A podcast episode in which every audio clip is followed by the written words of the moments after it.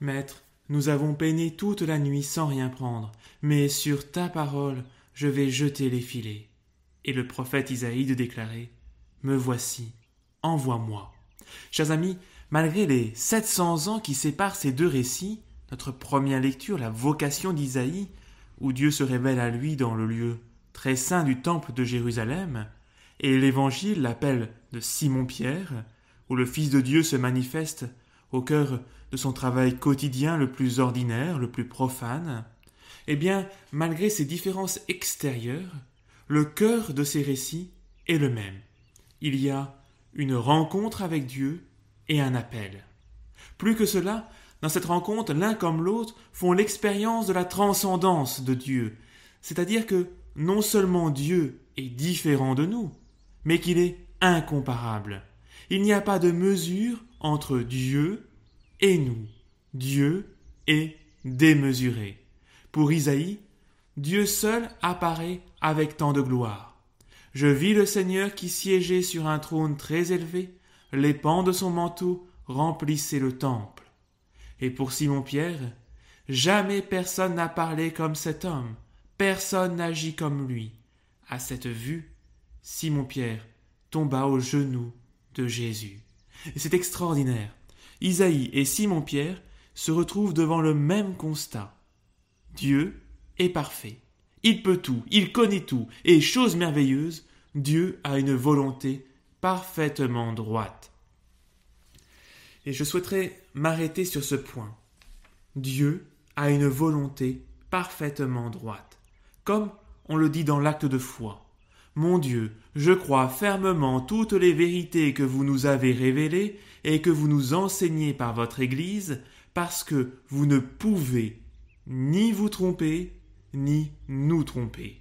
Dieu a une volonté parfaitement droite, c'est-à-dire qu'il n'est pas pécheur, contrairement à Isaïe et à Simon-Pierre, contrairement à vous, à moi, mais par-dessus tout, Dieu ne supporte pas la compromission avec le mal. Il n'y a pas en Dieu deux volontés qui s'affrontent. Il n'y a pas en lui le oui et le non. Moi qui suis normand, peut-être bien que oui, peut-être bien que non. Son oui est oui et son non est non. Ou plutôt, tout en lui est oui. Ainsi saint Paul dans la deuxième lettre aux Corinthiens écrit Car le Fils de Dieu, le Christ Jésus, que nous avons annoncé parmi vous, n'a pas été oui et non, il n'a été que oui, et toutes les promesses de Dieu ont trouvé leur oui dans sa personne. Aussi est-ce par le Christ que nous disons à Dieu notre Amen, notre oui pour sa gloire. C'est pour cela qu'il ne supporte pas la compromission avec le mal. Comme l'huile ne se mélange pas à l'eau, Dieu ne peut rien avoir de commun avec le mal. D'où l'effroi d'Isaïe et de Simon-Pierre devant Dieu.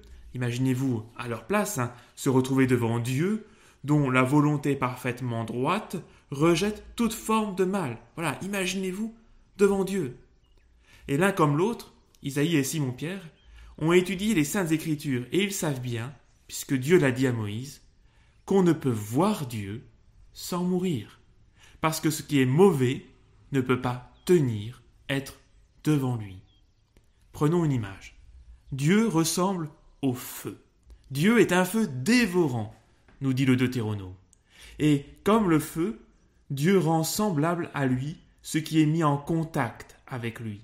C'est bien une propriété du feu, et il transforme ce qu'il touche en feu. Et de la même façon, ce qui entre en contact avec Dieu devient Dieu ou disparaît en fumée. Et donc ce qui en moi n'est pas conforme à la volonté de Dieu va disparaître. C'est ainsi qu'au bout de qu'un bout de moi meurt. On ne peut voir Dieu sans vivre cette mort à nous-mêmes. Conséquence de cette perfection de Dieu, qui est pour le moins radicale, hein, Dieu va nous faire entrer en contact, non pas avec son feu, car nous mourrions aussitôt, mais, comme pour Isaïe, et cela est très beau, seulement avec une braise, en agissant par petites touches, peu à peu, grâce après grâce. L'un des séraphins vola vers moi, tenant un charbon brûlant qu'il avait pris avec des pinces sur l'autel, il l'approcha de ma bouche et dit Ceci a touché tes lèvres, et maintenant ta faute est enlevée, ton péché est pardonné. De cette image du feu, nous pouvons retenir que Dieu cherche, par petites touches, peu à peu, grâce après grâce, à faire de nos vies un véritable oui à sa volonté. Mais ce n'est pas seulement sa volonté en général que je veux, car cette volonté s'incarne dans les choses concrètes. Ce oui en général que je dis à Dieu, comme nous le faisons dans, dans nos prières, devient le contenant de mes oui concrets de chaque jour. Un exemple pourrait nous faire comprendre cela. Les époux chrétiens le savent bien, il ne suffit pas de s'être dit oui l'un à l'autre le jour du mariage, mais il faut concrétiser ce oui par toutes sortes de oui très concrets dans la vie quotidienne. Mais le jour où je prends cet engagement, c'est bien le jour du mariage où je dis oui à Dieu. Chers amis, Dieu, lui, a une volonté parfaitement droite.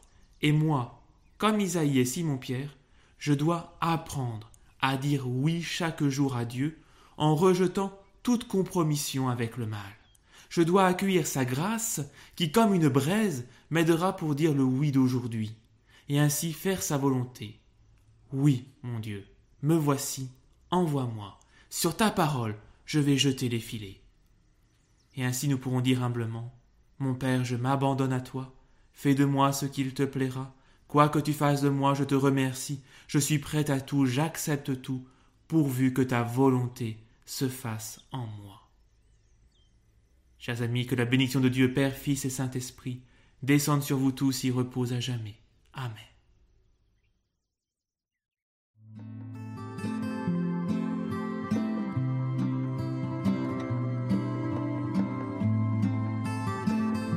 Écoutez la parole du jour chaque jour sur Catoglade.